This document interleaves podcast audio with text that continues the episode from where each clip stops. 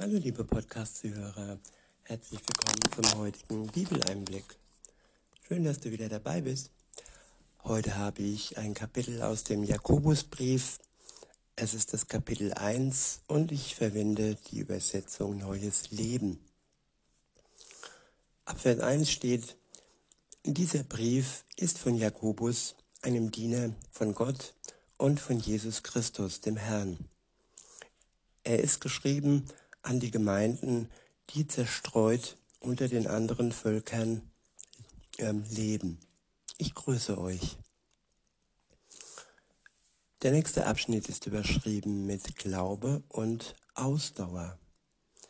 Ab Vers 2 steht, Liebe Brüder, liebe Schwestern, wenn in schwierigen Situationen euer Glaube geprüft wird, dann freut euch darüber eine Prüfung unseres Glaubens, eine Prüfung unserer Standhaftigkeit, eine Prüfung unserer Treue zu Gott,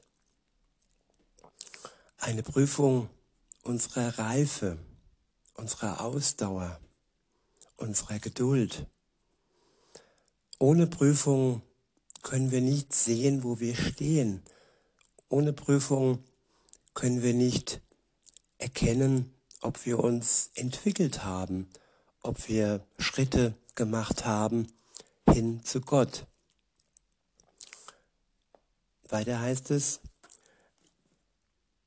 denn wenn ihr euch darin bewahrt, denn wenn ihr euch darin bewährt, wächst eure Geduld. In der Prüfung bewähren wir uns. In der Prüfung können wir Geduld gewinnen, indem wir schwere Situationen aushalten und sie immer wieder und wieder oder auf andere Art und Weisen erleben, ohne dass wir nicht auch Zeiten im Leben haben, wo es schwer ist und wo, wo wir herausgefordert werden. Ohne diese Zeiten kann es kein Wachstum und kein Reifen geben. Und ja, wir sind mit Gott nicht alleine. Er hat uns seinen Helfer geschenkt, denen geschenkt, die an ihn glauben, nämlich seinen Geist, der uns stark macht, der uns hilft und der uns nicht alleine lässt in der Prüfung wenn ich mich so zurück, ähm, äh, wenn ich so zurück überlege an meine Prüfungen, ja, das waren keine leichten Prüfungen und ich war auch nicht alleine. Ich hatte gute Lehrer, ich hatte gute Schulkollegen und alles in allem hat Gott mich nie alleine gelassen. Er hat mir immer Menschen zur Seite gestellt, auch damals schon, wie ich noch nicht mit ihm unterwegs war. Und jetzt wo ich es bin, ja, mit ihm unterwegs, da habe ich seinen Geist, der in mir lebt, der mich stärkt und der mir wirklich Kraft gibt in der Prüfung, sie zu bewältigen, sie zu überstehen und daraus zu reifen. Weiter heißt es, ich wiederhole nochmal, denn, denn wenn ihr euch darin bewährt, wächst eure Geduld. Geduldig sein. Die wenigsten können es. Und auch ich habe da manchmal meine Probleme, geduldig zu sein und Dinge auszuhalten und das Ende ähm, ja zu erhoffen, auch wenn es noch nicht da ist. Und Geduld ist eine kostbare Eigenschaft, eine kostbare Charaktereigenschaft, die mit der Zeit erst wächst indem wir immer wieder und wieder geprüft werden. Ab Vers 4 steht, und durch die Geduld werdet ihr bis zum Ende durchhalten. Denn dann wird euer Glaube zur, vollkommen, zur vollkommenen Reife gelangen und vollkommen sein und nichts wird euch fehlen. Ich wiederhole, und durch die Geduld werdet ihr bis zum Ende durchhalten. Denn dann wird euer Glaube zur vollkommenen Reife gelangen und vollkommen sein und nichts wird euch fehlen. Ja, Bewährung erzeugt Geduld und Geduld hilft uns bis zum Ende durchzuhalten. Ja, und wenn wir wieder die, die Weinrebe, die Weintrauben vor Augen haben, alles braucht seine Zeit und jede Frucht muss heranreifen. Und wenn sie dann gepflügt wird, dann reift der Wein noch heran und alles hat seine Zeit, bis es zu seinem ja, vollkommenen Zustand kommt.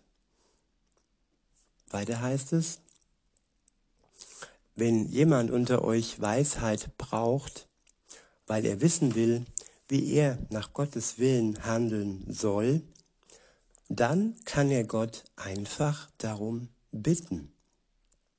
Ich wiederhole, wenn jemand unter euch Weisheit braucht, weil er wissen will, wie er nach Gottes Willen handeln soll, dann kann er Gott einfach darum bitten. Jedes Kind bittet seinen Vater äh, um die Dinge, die es benötigt, die es sich wünscht. Und dieses Bitten ist enorm wichtig in einer Beziehung und vor allem auch in der Beziehung zwischen Mensch und Gott. Das Bitten alleine ist das eine. Und es ist aber auch wichtig zu wissen, so heißt es weiter, und Gott, der gerne hilft, wird ihm bestimmt antworten, ohne ihm Vorwürfe zu machen. Ich wiederhole, und Gott, der gerne hilft, wird ihm bestimmt antworten, ohne ihm Vorwürfe zu machen. Ja, wir müssen nicht zittern, dass aufgrund unserer Bitte von Gott Vorwürfe zurückkommen. Wir dürfen ihn um alles bitten. Und je mehr, je mehr Reife wir erlangen, desto besser können wir seinen Willen und das, was gut für uns ist, erkennen. Aber bis es soweit ist, brauchen wir uns keine Gedanken machen, dass Gott uns aufgrund unserer Bitten Vorwürfe macht. Wichtig bei allem ist aber nur, so heißt es weiter in Vers 6, aber wer ihn fragt, soll auch wirklich mit einer Antwort rechnen. Denn einer, der zweifelt, ist so aufgewühlt wie eine Meereswoge, die vom Wind getrieben und hin und her geworfen wird. Es gehört Vertrauen dazu, die Bitte auszusprechen. Und man bittet erst dann wirklich und richtig, ähm, wenn man wirklich auch gewiss ist, dass der Bitte eine Antwort folgt. Und wer da zweifelt, der sollte zuerst von Gott sich die Zweifel nehmen lassen. So wie damals Thomas, der daran gezweifelt hat, dass Jesus auferstanden ist. Und ja, Jesus hat ihm geholfen. Er hat seine Zweifel beiseite geschafft, indem er ihm seine Wunden gezeigt hat, seine Wunden, die entstanden sind am Kreuz, indem er ja seine Hand über die Wunde legen ließ und da konnte Thomas wirklich erkennen, dass es wahrhaftig, dass Jesus wahrhaftig auferstanden ist.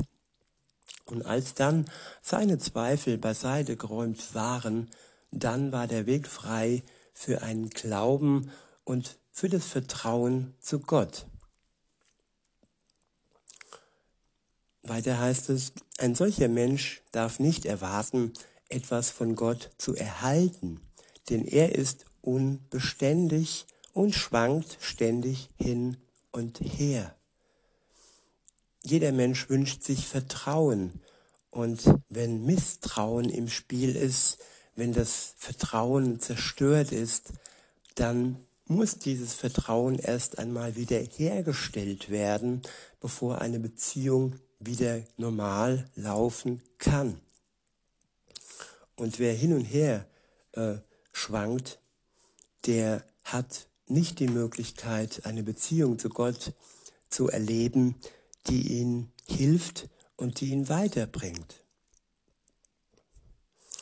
Weiter heißt es, wer wenig hat und wenig gilt, soll sich freuen, weil er bei Gott viel gilt. Ja, wir dürfen ehrlich sein und wir brauchen uns nicht zu schämen, wenn wir wenig haben und in der Welt wenig gelten, wenn wir für die Welt, für die Menschen um uns herum unbedeutend und ja, als jemand gelten, der keine Bedeutung hat für sie. Und bei Gott können wir uns aber dann gewiss sein, dass wir gerade deshalb bei ihm viel gelten, weil Jesus hat am Ende auch nichts mehr gegolten.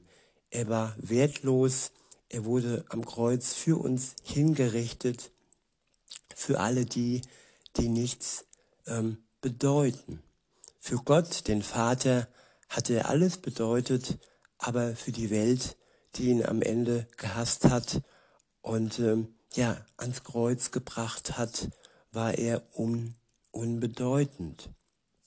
Insofern können wir uns freuen, wenn wir bei Gott viel gelten und ihm wirklich alles bedeuten. In Vers 10 heißt es, und wer viel hat und angesehen ist, soll demütig und bescheiden sein, denn auch er wird vergehen wie eine Blume auf dem Feld. Ja, es ist eine Kunst für jeden Menschen, der viel hat und der von den Menschen angesehen ist, dass er dabei demütig bleibt und bescheiden bleibt. Wenn er dies schafft, hat er die besten Chancen, trotz alledem, trotz ähm, Ansehen und trotz ähm, Einkommen oder ja, Besitz vor Gott noch ähm, ja, als Gerechter dazustehen, weil er eben bescheiden bleibt und weil er demütig bleibt. Wer sich aber überhebt und denkt, er wäre der König der Welt, er hätte Macht und die anderen ähm, ja umjubeln ihn.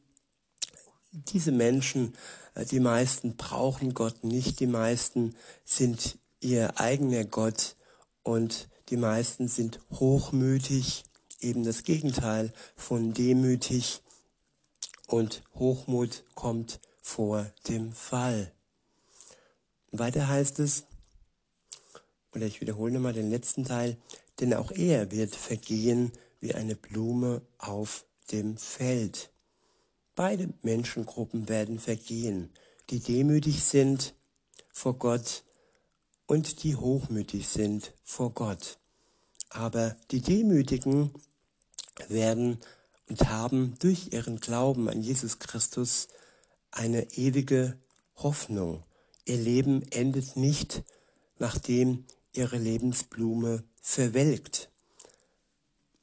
Weiter heißt es in Vers 11, die Sonne geht auf und lässt mit ihrer Hitze das Gras verdorren. Die Blume verwelkt und ihre Schönheit schwindet. Genauso wird der Reiche mit seinem ganzen Besitz vergehen. Gott segnet denjenigen, der die Prüfungen des Glaubens geduldig erträgt. Wenn er sich bewährt hat, wird er das ewige Leben empfangen, das Gott denen versprochen hat, die ihn lieben. Ja, Liebe ist der Schlüssel zum ewigen Leben. Nur wer, nur wer Gott liebt, der kann das ewige Leben erhalten, empfangen. Wer Gott liebt, der vertraut ihm. Wer Gott liebt, der glaubt daran, dass er nur durch Gott ähm, erlöst werden kann von seiner Schuld und nur durch ihn frei werden kann und gerecht werden kann. All dies ist erforderlich und ohne Liebe ist das nicht möglich. Weiter heißt es, ähm, ja, ich wiederhole nochmal Vers 3, empfangen, dass Gott denen versprochen hat, die ihn lieben. Ja, Gott hat es uns versprochen. Es ist ein Versprechen und er wird sein Versprechen halten, dass wir durch unseren Glauben das ewige Leben haben. In Vers 13 heißt es, wer der Versuchung erliegt, sollte niemals sagen, diese Versuchung kommt von Gott. Gott führt uns nicht in Versuchung. Die Versuchung kommt immer vom Teufel, von seinem Gegner, der uns das Leben rauben möchte. Wir können durch Gott die Versuchung ähm, durchqueren, wir können widerstehen, wir können standhaft sein und wir können mehr und mehr lernen, Nein zu sagen, wenn wir ein unmoralisches Angebot gemacht bekommen. Und ja, immer mehr und mehr lernen, unbefleckt durchs Leben zu gehen, rein zu bleiben und die Erlösung durch Jesu und ja, das Wegnehmen der Schuld bewahren und nicht immer wieder aufs Neue schuldig werden. Weiter heißt es, diese Versuchung kommt von Gott, das stimmt nicht. Gott lässt sich nicht zum Bösen verführen und er verleitet auch niemanden zur Sünde. Gott hat uns durch seine Gebote ganz klar gesagt, gesagt, ja, was gut ist und was nicht gut ist. Und wenn wir durch ihn, durch seine Gebote und durch sein Wort genau wissen, was gut ist, also kann er uns gar nicht dazu verleiten, das Böse zu tun. Wir haben die Wahl. Wir kennen die Gebote und wir können uns für Gott entscheiden oder eben nicht. Dann müssen wir aber auch mit dem Urteil ja rechnen, dass dann am Tag des Gerichts über die gefällt wird, die sich gegen Gott und gegen seine Gebote entschieden haben. Weiter heißt es in Vers 14, jeder Mensch wird durch seine eigene Begierden dazu verleitet, Böses zu tun.